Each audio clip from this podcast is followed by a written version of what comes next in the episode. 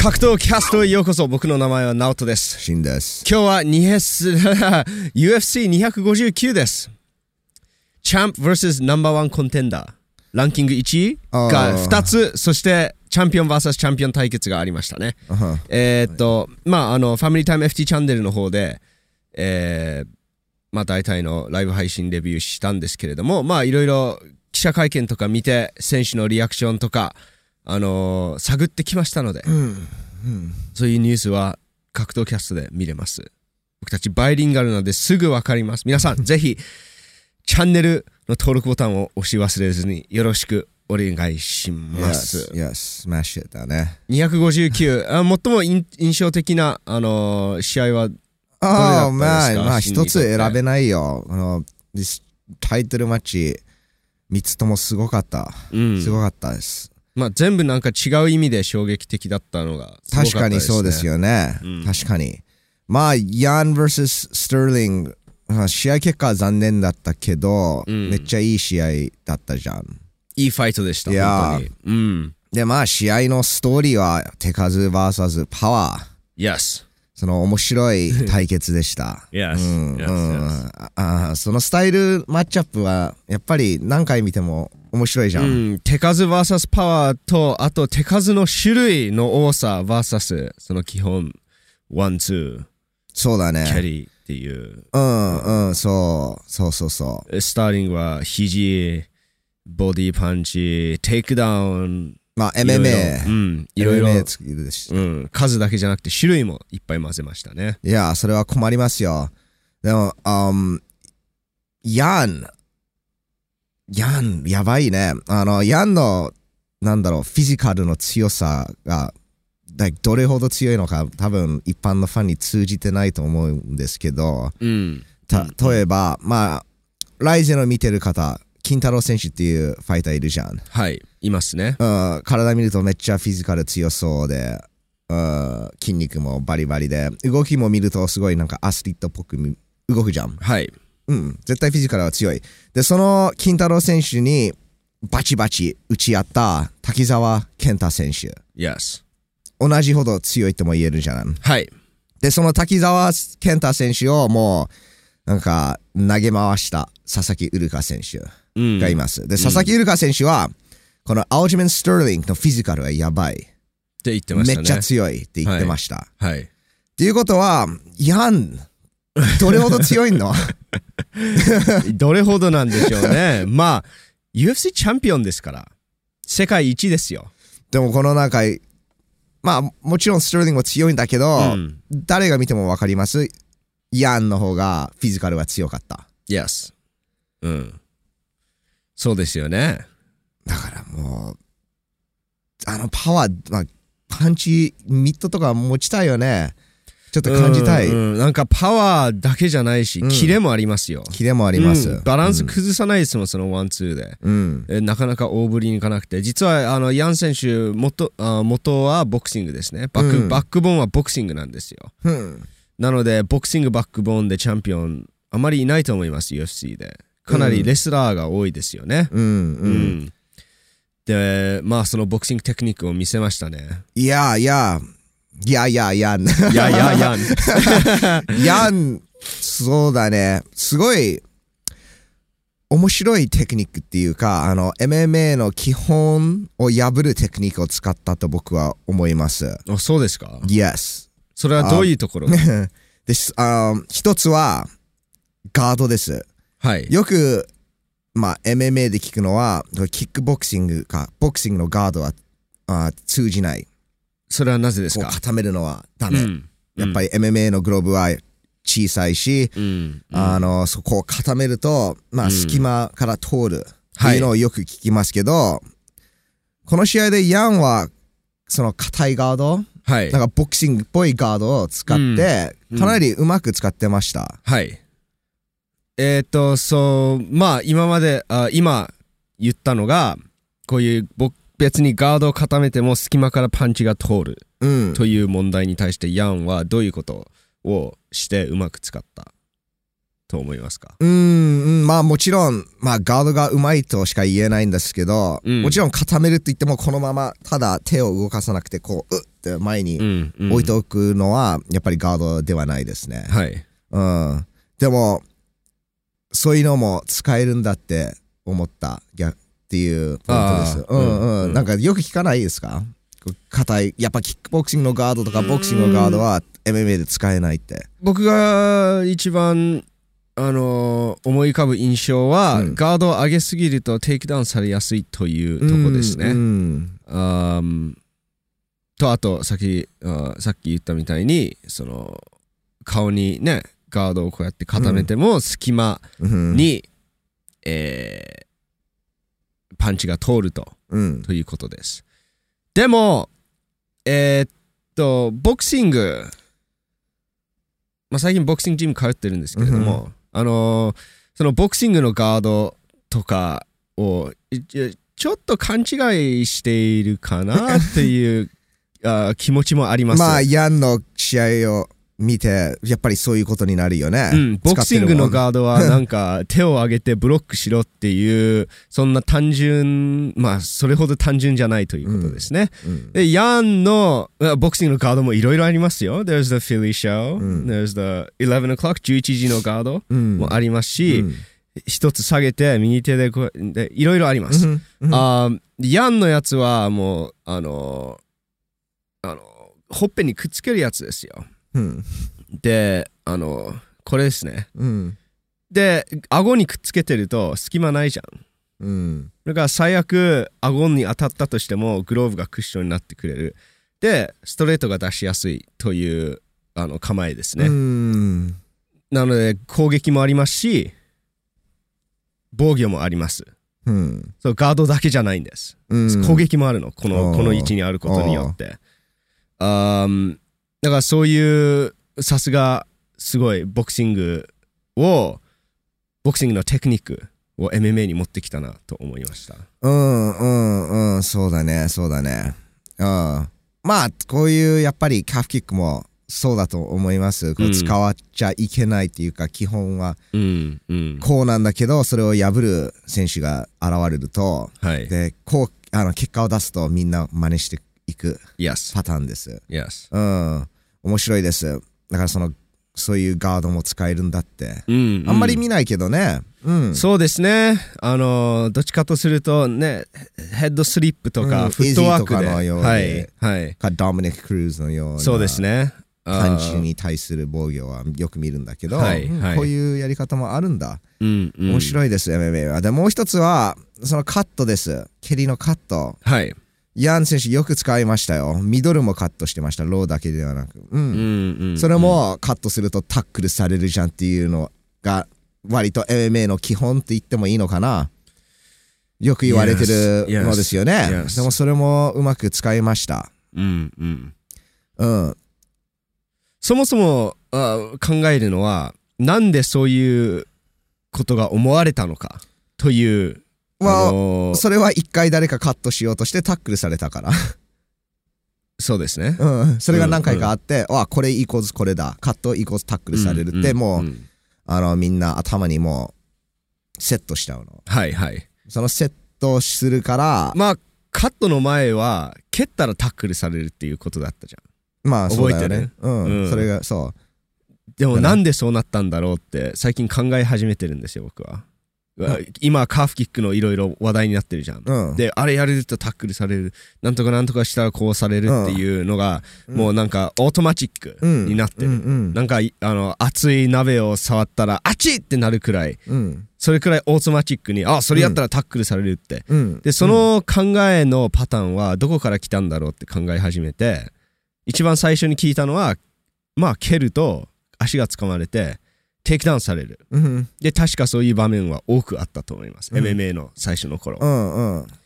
それはなんでだろうってあの最近考えていてうん。あーレスリングのうん。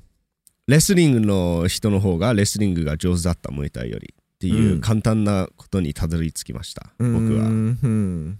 あーもしその M- UFC であのムエタイかまあキックボクシングでもいいですでも多分ムエタイが蹴り一番ですよねうんをそのレスラーと同じくらい練習してたら、多分あまりテイクダウンされなかったと僕は思ってうます。ん。うん。でもよくしわか、ね、あのハイスクール、うん。高校からレスリングやって、大学行ってレスリングやって、で、UFC に転向して、で、なんかちょっとだけ、わかんない、2年間蹴りを練習してきた人が、バーンって蹴ったら、それはテイクダウンできるでしょっていう感じですよね。なるほどね。うん。そうか。まあ、それもあると思うよう。ん。あーただ、その、まあ、どこから来たかはよくわかんないんだけど、多分流行りだったんじゃない？うん。蹴ったら蹴りをタックルでカウンターする。うん。うん。ううんん、そういう、一時期そういう流行りがあったと思うよ。うん。うん。あー例えば、like、GSP がそれを使ってビッグ、大きな試合を勝ったら、みんな、はいおお、蹴はいり来たら、タックルすればいいんだ。うん。今のキャフキックとなんか同じく。うんパンチで来るやつは、おお、キャフ蹴ればいいんだって、うん流行りがある。うん。特にこういうなんか、堀口 vs カイ、リーマッチ、再戦のビッグマッチでそれが見れたら、おお、うんみんななんか、おお、これいいじゃんって。まあ、それもありますし、なんか3つ連続あるましたよ、ビッグファイト。コスタ VS アデサンニャがあって、うん。朝倉海 VS 堀口があって、うん。コナー・メクレガー VS ダスティン・ポリエがありました。うん。うん。うん。まあ、そうだね。ううんん。いやいやいや。うん。でも、スカットね。カットそうそうそう。カット何なんでですよすよ。カット。あ、そうそう。うんヤンが、あの、レスリングのアウジメイン・スターリングうんの蹴りをカットして、テイクダウンもあんまりされなかった。されなかったよね。やうん。っぱりカットにもテクニックがあるんです。うん。うんえーその、うまくやる。まあ、いろいろ種類あるんだけど、うんうん。やっぱり相手を押し返すカットの方法もある。はい。そのテクニックもあるんです。で、スターリングはやっぱりパワーないから前に出てないと打撃にそんな威力がないうん。うん。と思います。まあそう見えました。はい。だからもう下がり始めるとヤン、ちょっとなんか圧倒してたね。そうですね。そうですね。そう見えました、僕にも。で、そのカットを使っておよく押し返したと思う。おー。アウジメイン・スターリング、でもそれに対して、うん。あのーすごい、それ分かってたと思います。うん絶対前に出させちゃダメ。だから自分がなんかよろよろバランス崩れたとしても、うん。とりあえず押し返さないと、いや、ダメージの前に押し返されないことを先に優先して、何でも出しましたね。うん。で、効果的だったと思います。いや、あー多分なら、試合の7割は、うん8割、アウジメン・スターリングが押してたんじゃない？はい。いい試合だった。すごいいい試合。うんで、うんもちろん、あのーエンディングはエンディングはちょっと残念だね。うん少。し残念でしたけれども。でも、そこまでの判定の、まあ、ジャッジのスコアカードは、うん。2人がイアン、はい。1ポイントリードしてて、1人がスターリング1ポイントでリードしてました。はい。合ってるかな？Yes。正しいですか？そうです。1ポイントですね。うん1ポイントリード、ヤンとうん1ポイントリード、スターリング。そうだね、僕は、あの、ヤンが1ポイントでリードしてたと思いました。うん。うん。2ラウンド、スターリング、多分、ぼ あの手数で取ったんじゃない？はい。でも1ラウンドも取ってたんだけど、あのダウンされたから。Yes。うん、あそこでちょっと取られたね。それは、9-9になり、or 10-10。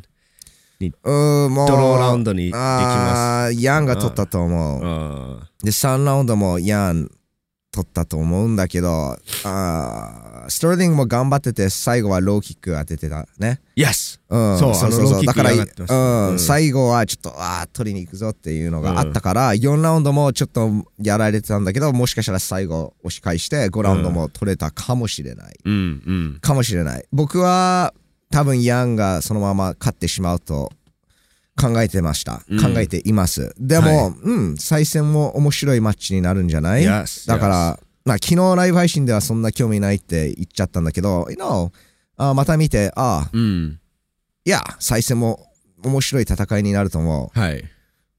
で、あのーまあ僕の個人的な考えなんですけれども、リーマッチはやっぱり道具が多い方が有利だと僕は考えています。なので、あのースターリング、いろいろできるので、で一回対戦したじゃないですか。うんうん。ゆっくり考えて、ああ、こういうのやれば勝てるんじゃないかなって、新しいプランを立ててくるかもしれないので、全然違う試合を期待できると思いますね。おー、そっか。は I think, まあ、ストーリーは変わんないと思う。パワー vs 手数になると思う。ああ、はい、はい。うん。そっか、スターリングの方が伸びる確率があるっていうことだよね。まあ、ナオトの意見は。Yes. あー確率っていうか、す例えば、スターリングがいろいろな道具がなくて、こういう結末だったら、リマッチは、まあ、なんか似たようなことになるんじゃないかなっていう。でも、いろいろな道具が使えるスターリングは、あのー違う試合にする確率が高いと思います。うんうん勝つ確率よりも、全然違う試合にできる確率は高いと思います。うんうん。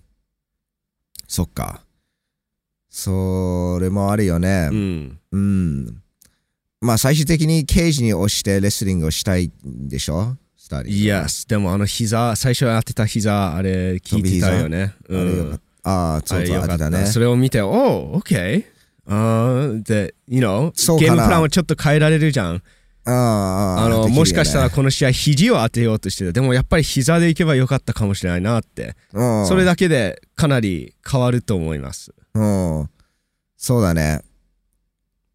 このマッチに対しては、やっぱり、あのーそうだね。まあわかんないけどそうだね。それそそれもあるね。うんでも、最終的にヤンがどういう戦いになるか決めてると思う。おおなるほどでしょ？まあ彼が。彼が行くって言ったら、そういう試合になる。で、彼がこうやって、んああ、ちょっと、うん。うんペースとうん取らせて、うんうんバーンって一発当てる戦い方にすると、そういう戦いになる。なるほど。うん。1ラウンドからもうアージュメン・ストーリングめっちゃダメージ与えて、あとはゆっくりするっていうか、うん。3ラウンドまたやるっていう戦い。だから結局、ヤンが決める戦いになる。なるほど。もうが決めると思う。いや、うん。うん。そういう、その道具があるから、そのパワーのスピード、パワーも、パワーとスピードも道具ですね。ダメージの道具。ダメージの道具。ううんん。うん。He has the danger. うん、でも、アージュメン・ストーリングは、ただ圧倒しないと、それしかないじゃん。だうん。あから道具が変わっても、戦いは同じになるとあ。思ああ、なるほど。う。うん。うん。うん。まあ、僕、それは僕とナオトの、し あの、ね、ちょっと意見の違いです。うんうんうん。でも、リマッチは見たいですね。やっぱはいりこういうなんか、どんな戦いになるんだろうっていういうのがあると、ありますねうん試合がそれより面白くなります。Yes. うん。I was a- いや、あまあ、試合の結果、本当に残念です。でやっぱり、それを見て、あーまあ、この格闘技の試合は、ただの試合じゃないっていうのを思い出しましたね。うんうん。今回は、ただの試合、プラス、まあ、ただの試合って言ったら悪いんですけど、ものすごい試合、プラス、どういうものが見られましたか？あーもうなんかエンディング、まあ終わり方でしたね。あーやっぱりアウジメン・スターリングも、まあすごいがっかりしてるし、まあヤンもがっかりしてると思うんですけど、二、うんうん人ともそういう試合になってほしくなかった。なるほど。二人とも負けた試合だったから、ちょっと空気がすすごかったじゃん。すごいかったっていうか、すごく悪かった。うん うん。で、やっぱりファイターは、まあ、命をかけてなん、まあ、そうだね、命と、まあ、人生をかけてって言ってもいいんじゃない？人生ずっとやってるから。うんまあ、追い込み2ヶ月、3ヶ月すごい頑張るんだけど、うん人生ずっと格闘技やってて、うん。やっぱりプロのファイターの目的はチャンピオンになることでしょ？Yes. それを、その目的を追って、まあ、いろいろ犠牲してる。Yes. うん。犠牲にしてますね。そうそうそううん。だから人生も厳しい、大変ですよ。で、それをね、この25分で決まる試合、biggest fight、人生で最も大事な試合がうんこう終わると、やっぱりスターリングみたいなリアクションしてしまいますよね。はい。めっちゃ落ち込む。めっちゃがっかりする。うん。それがまあ格闘技のリアルのところが見えたと思う。ただの試合じゃないよ。うん勝ち負け。勝ち負け、うん、それ以上ですね。ただの競争じゃない。No. ただの.コンペティションじゃない。ただの、あのー技術のぶつかり合いだけじゃない。そうだね。まあ、ファイターの人生のチャプターじゃん、うん試合はう。んうんううんん、だから、あーなんか事件とも言えるんだけど、うん、まあ、それに対してもいろいろファイターは考え方があります。GSP は今引退してから言うんですけど、あうん。もうちょっと気楽に試合に出ればよかった。そんなに、うん。うん。うん。格闘技の後も人生があるんだから、負けても人、な全てが終わりっていうわけじゃない。うん。もうちょっとうん。エンジョイしたらよかったって今更言うんだけど、やっうん。ぱりそのやってる最中はそう考えられないじゃん。もう。そんな余裕ないと思いますよ。いやいやだからこうやってね、こうやってチャンスがのが流れると、うん。なんか、なんか事故をしたっていうか、なんか車に、うん。うん当てられて、なんか足を折ったっていう、なんかすごい、なんか人生で悪いことが起きたかのような、うんあー感じをししますね、うん。うんファイターは。なるほど。ファイターにとってはね。ファイターにとってはね。うんうんうん。いやーだからそれが見えて、ああ、やっぱり、うん格闘技って、すごいな、すごいですね。すごいな。うん。うん。格闘技をやってるファイターがすごいなと思いやで特に世界のトップのレベルでやるっていうのはまた別の次元だと思いますね。う。うん。ううん。いや、うん。いやいやいや。ああ、そうだね。なかなか、あーなかなかそういうところ見ないから。でも、こう、コロナの影響で、やっぱり観客とかがないから、それがもうちょっとなんかシーンってなるじゃん。うんうんうんそれちょっとそれ、前以上に、そういう雰囲気が感じます。ああなるほどかな？わかんないけど。それもそれもあると思いますう。うんんうんうん、いや、いやいや、試合結果残念だけど、本当にいい試合で、また、みんなまた見たいと思う。リマッチうはん僕も見たいと思う。見たいと思いますよ二人ともあのある意味リベンジマッチですよいや、いやうん確かに、うんそうだね。Um, next fight. あまあ NEXT ファイトに行く前にあーハビブ・ヌルマガメロフも会場にいて、うん。えっと、彼によると、セコンドが、蹴れって言って、ヤンヤンが聞いて、セコンドが、いいよ、蹴ってって言って、ヤンが蹴ったってうん、いう、うん。あの、情報が入っています。で、じゃあ、あハビブロシア語話せるから。あうん、あ、そうそうそう。ジョー・ローガンに行って、あセコンドロシアじあロシア語じゃん。あ、いや、あヤン。で、まあ、アルジャメイン・スターリング、もちろんこんな勝ち方をしたくなかった。またリマッチは絶対しよう。And、uh, ヤンがツイッターで、あの、おめでとう、チャンピオン、またやりましょうんう。。という、なんかやっぱり悪気がなかった感じが。ああ、してあの終わりましたうん。うん。うん。いやと、いうことですね。あーそれだけ言いたかったです。OK。あー次。えっ、と、アマンダ・ the Lioness。うん。ライオンという意味を持ち持持っていますね。あー versus ミーゲン・アンダーソン。ミゲン・アンダーソンもしかしたらでっかいサイズであーアマンダのパワーと対抗できるかなと思っていたら全然そういきませんでした。えっ、と、バンバンバンオーバーハンド当てられて最後はあのアームバー、うん、うん。腕十字でタップしましたねう。ん、うん。うん。そうだね。うん。ちょっと、アンバーと腕十字されて運が良かったと思うよ。うんうん。それは慈悲だって、ジョー・ローゲンが言ってましたね。It's mercy。Mercy ね、そのままバンバンってできたけど、ね。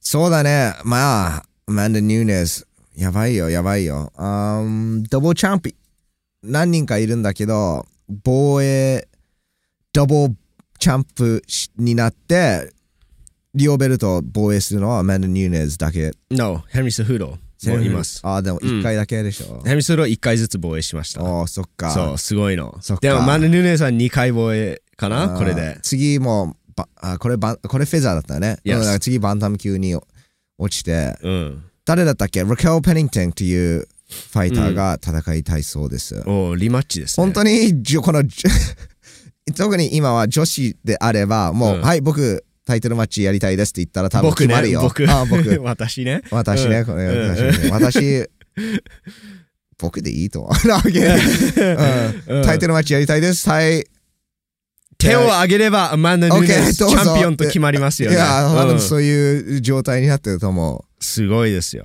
いや、で、アマンダ・ヌーネズは、引退するまで、階級両方とも防衛し続けるって言ってますね。Oh. すごいよ、それは。Oh, それやり遂げ.たら、やばいと思う。やばいよ、うんやばいよ。まあ、そうだね。僕、そうだね。まあいいね。まあ、うん。しか、どうなんだろう。戦える相手いるかなまあでも、あ圧倒的にレベルが違うので。ちょっと違うよね。それだからといって、あの、なんて言うんでしょう、アマンダーのレベルが高くないっていう、ね、相手がいないからこんなに強いんだっていうわけじゃないと思います。いや。うん、本当に強いと思います。だって誰とでもね、多分やるよ。うん、うん、相手選んでるわけじゃないしう。ん、うん、うん。すごいと思う。手を挙げる。ればチャレンジできます。うん。まあ僕はボクシングで見たいんだけど、それはないね。うん、でも想像してみて。引退するまで2階級チャンピオン。ずっとうん。防衛、防衛、防衛、防衛。で、チャンピオンになってから負けなしですよね、アマンダは。うんチャンピオンになって2階級無敗で引退すると出てこないですよ、もうそんな選手。まあそうだね。そうだね。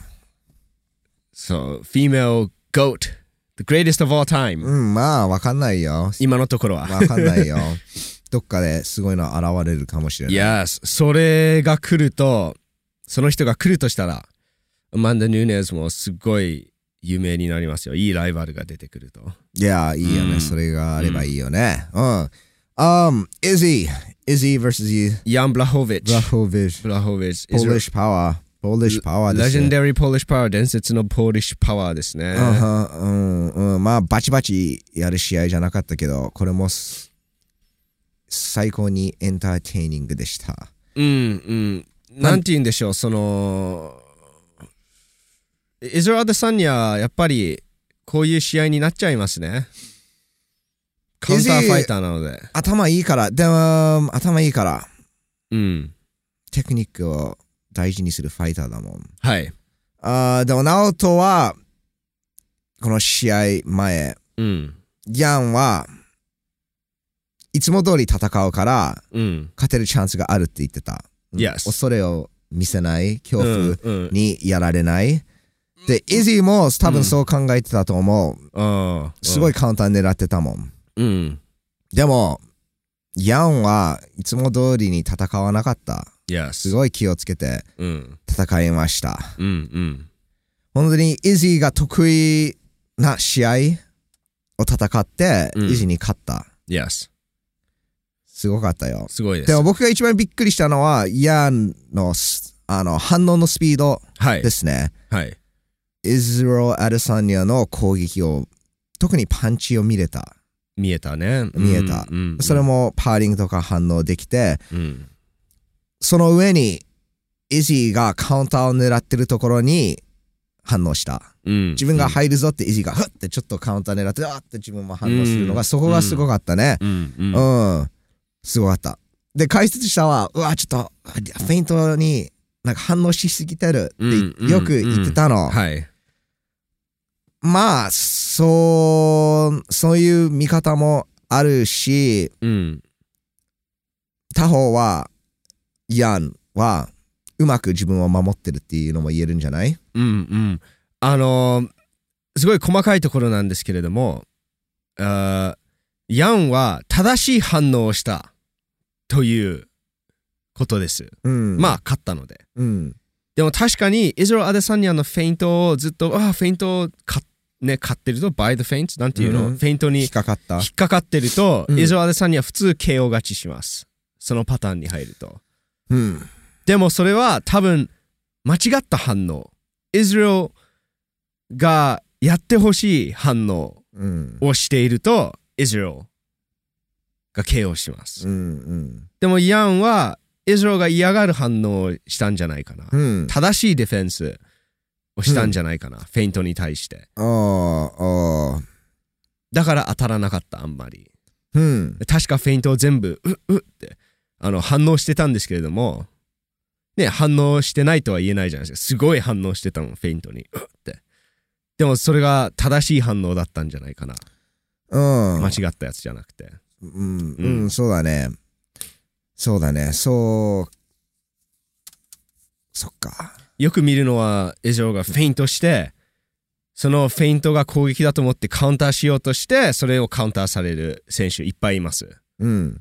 あーヤン・ブラホビッチはあんまりそれをしなかったですねのそう、うんイジーはヤンがいつも通り戦おうと思ってたと思う。うんカウンうわってフェイントして、その入ってくるときにカウンター狙おうとしてた。うんでもそのフェイント、最初のフェイントにも反応しちゃって、多分もうほとんど距離取ったよね、ヤン。距離取り反応ました反応って言っても。うんうんやっぱり距離取ると次の攻撃がなんか当てづらくなる。うん うん、あうんのパーリングのあの反応も結構やってましたし、そうだね。うんうん、そうだね。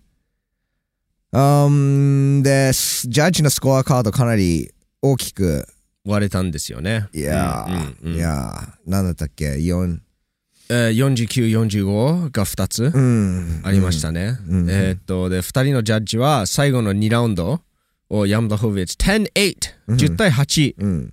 を乗せたことによってですね。ああ。僕、それでいいと思う。10-8! いや、いや、10-8っていいと思うよ。いや。みんなんで ?OK, well, なんか10-8が、そもそもボコボコにされて圧倒されたのが10-8っていうのは、そこ、それで決めるのがちょっと、うん間違いとは言わないんだけど、うん。いや、no、間違いだと思う。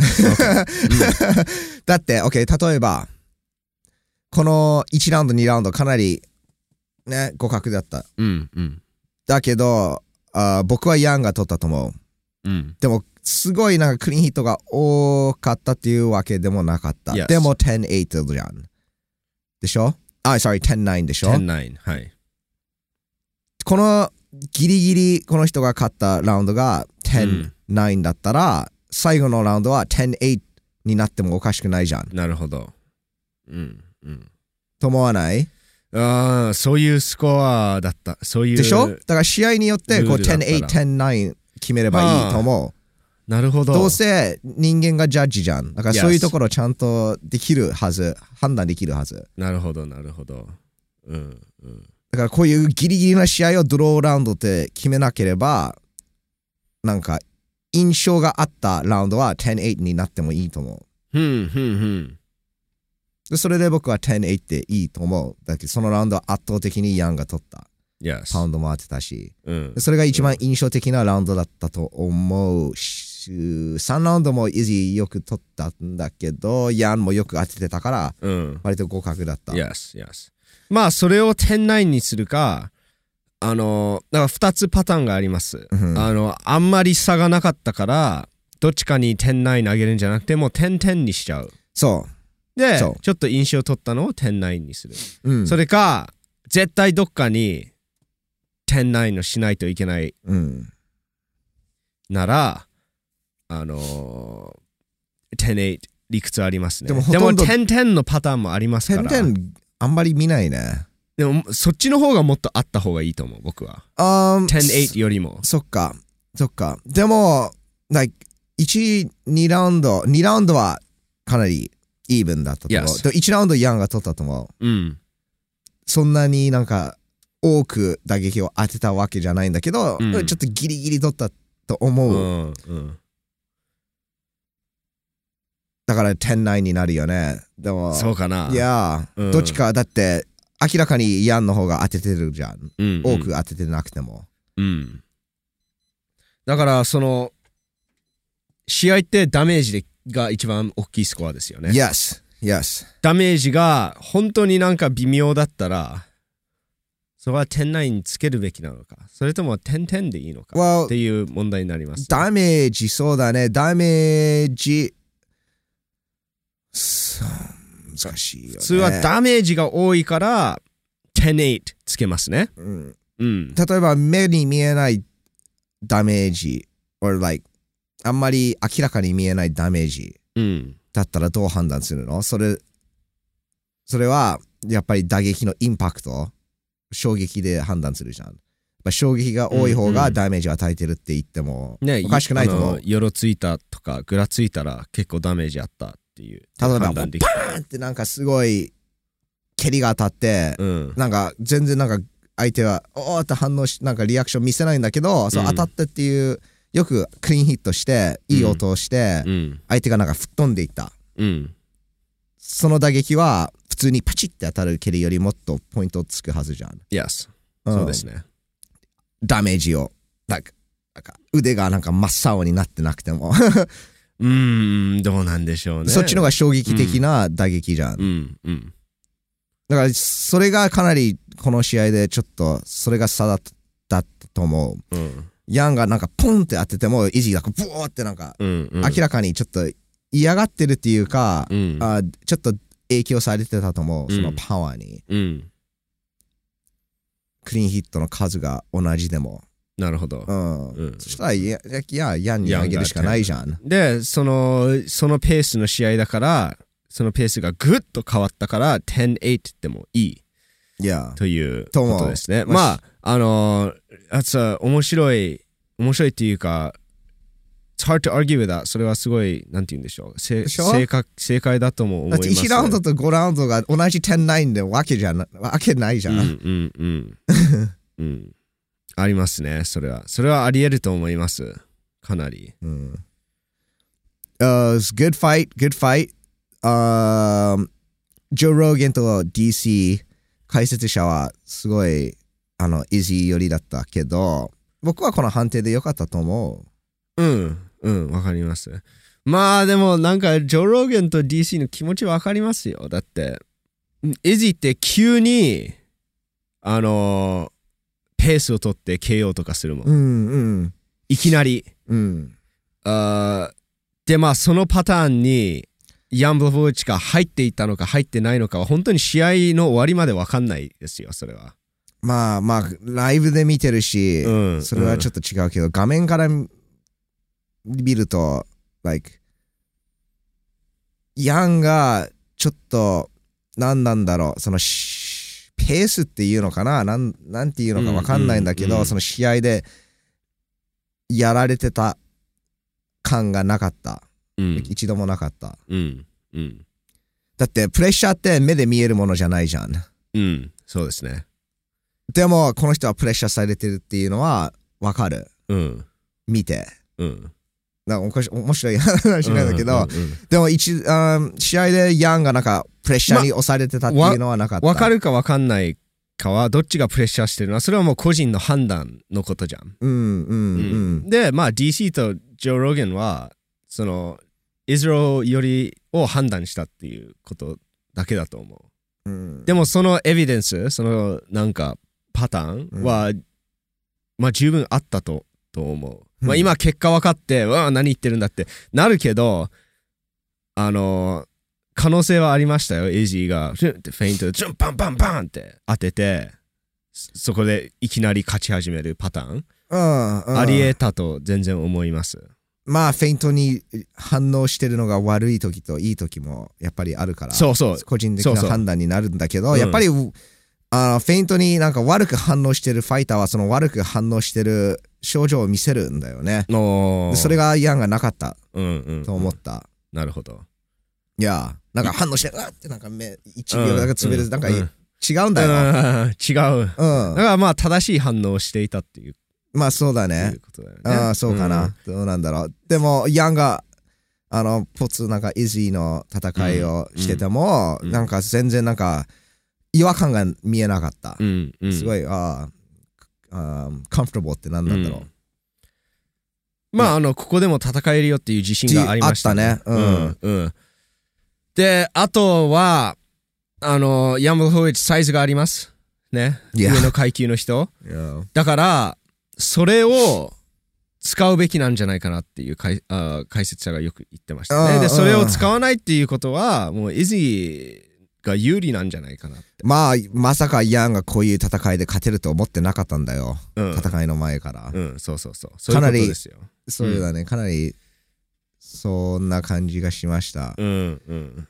うん、でも、Twitter でもみんな、like あ解説者、ちょっとイジー完全に寄りすぎだよって。みみんな言ってる。うん、ううんん。ファイターもみんな言ってる。まあ、ちょっとイジーの、イジーのハイプに取られたね。ハイプ。あー、damn, good fight, good fight, いい試合だった。イジーもすごい、あー試合後のインタビューも見た？見たよね。あーすごいよ。やっぱりチャンピオンだね。イスラエルさんには。うんこんなビッグファイトを負けても本当に前向きです。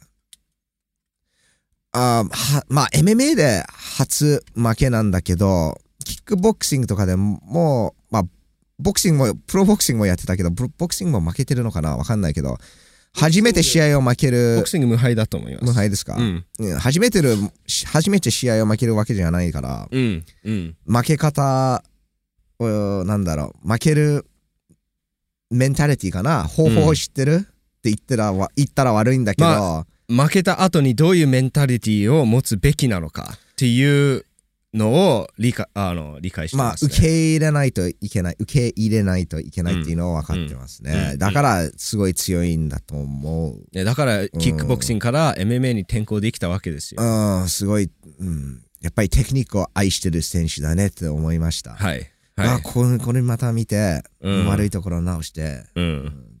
また強く帰ってくる。やっぱり、いうん。うん。や、格闘技愛してるファイターですね。うん。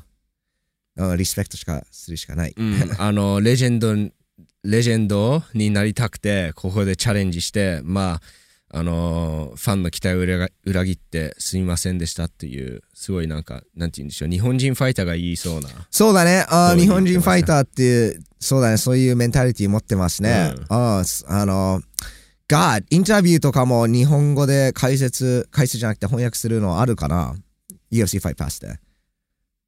インタビューはないと思います、ね、ああ、それは必要だね。それは必要。うん、もうここで聞けますよイジーうまいよ。う何ん。試合後のインタビューうまいよね。うんうんうんヤンボホービッチもあのうまいですようまいけど負けた方がもっと、なんなんだろう。うまく言わないといけないっていうところがあるんだよよね。うんなんかだって言い訳言ったらダメじゃん。うんまず。ね。お面白いですよ。言い訳を言っちゃダメなんだけど、なんで負けたかっていう言わないと。のは言わないと。そで、聞いてくるもん。う。うん、そうそうそうそう。うんそう、うんだから難しいところなの。でも、イジーは本当にうまくあれをやったと思う。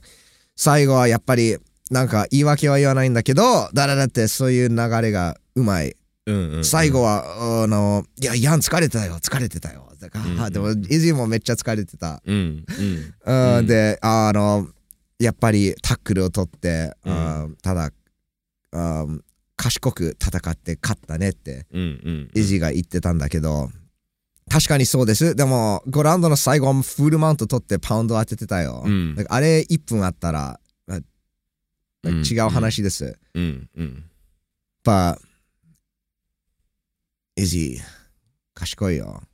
ファイターも、うんポストファイトインタビューも。でも多分彼が、like, それ本音じゃない ?like, that's just イジーが喋ってるのがあれなんでしょあすあ本当にああなんて言うんでしょうそのレベルのメディアとうん注目度になると、うんやっぱりあのずーっとフェイクを通すのはできないと思います。うんうんうん。うんああ、ココービー・カビントン以外。コービー・カビントン以外でも彼のあのメディアのいああの UFC チャンピオンでもないしチャンピオンだったよ。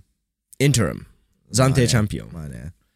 あーでイスラエルほどの注目はないと思います、うん。これほど行くと絶対、確かにイジーすごいスターだよね。うんうん。ね、プーマにスポンサーされおー。てすごいすごい。ジョン・ジョーンズはいい見本ですよ。最初圧倒的に勝ってすごい注目を得ましたナイキからスポンサーもらいました。ですごい注目が集まるとやっぱり出るの。あこの人はどういう人なんだろうって。ジョン・ジョーンズ likes to party. そう。パーティーが大好き。パーティーが好きすぎる。ワイルドですよ。車に乗りながらバーンって銃を。like あの出るの。やっぱりすごいそこまで行くと。うん。うん。注目されちゃうからね。そうそうそう。どこから出てくるんですよ真実が。でまあイジーは本当にそういう He's a competitor ファイターファイターだよ。あー UFC チャンピオンすごいですようんいや、ミドル級に戻って、um, 誰だったっけ？ロバート・ウィリカーとポロ・コスター。?Yes。あと、もう一人いるじゃん、イギリス人の。あリオン・エドワーズでしたっ No, け？No, no. Darren Till. ダレン・ティルと戦いたいって言ってますね。Yeah, that's うん right. That's うん right. うん。Darren Till. Um, いや、ま、まあ、また、オーストラリア人の彼がいいと思うよ。ロバート・ウィリカー。いや、ロバート・ウィリカーいいと思います。ああ、前回のポッドキャストでシンジはイズラ・アデサンには、まあ、キャラクターそんなに好きじゃないとか、とか言ってましたあ、けれど。この試合を見てそれは変わったことってありますか？いや、いやいや、試合後インタビュー、すごいチャンピオンだと思う。まあ、前からすごいチャンピオンだと思う。うん。思ってた。でも、うんしょうがないじゃん。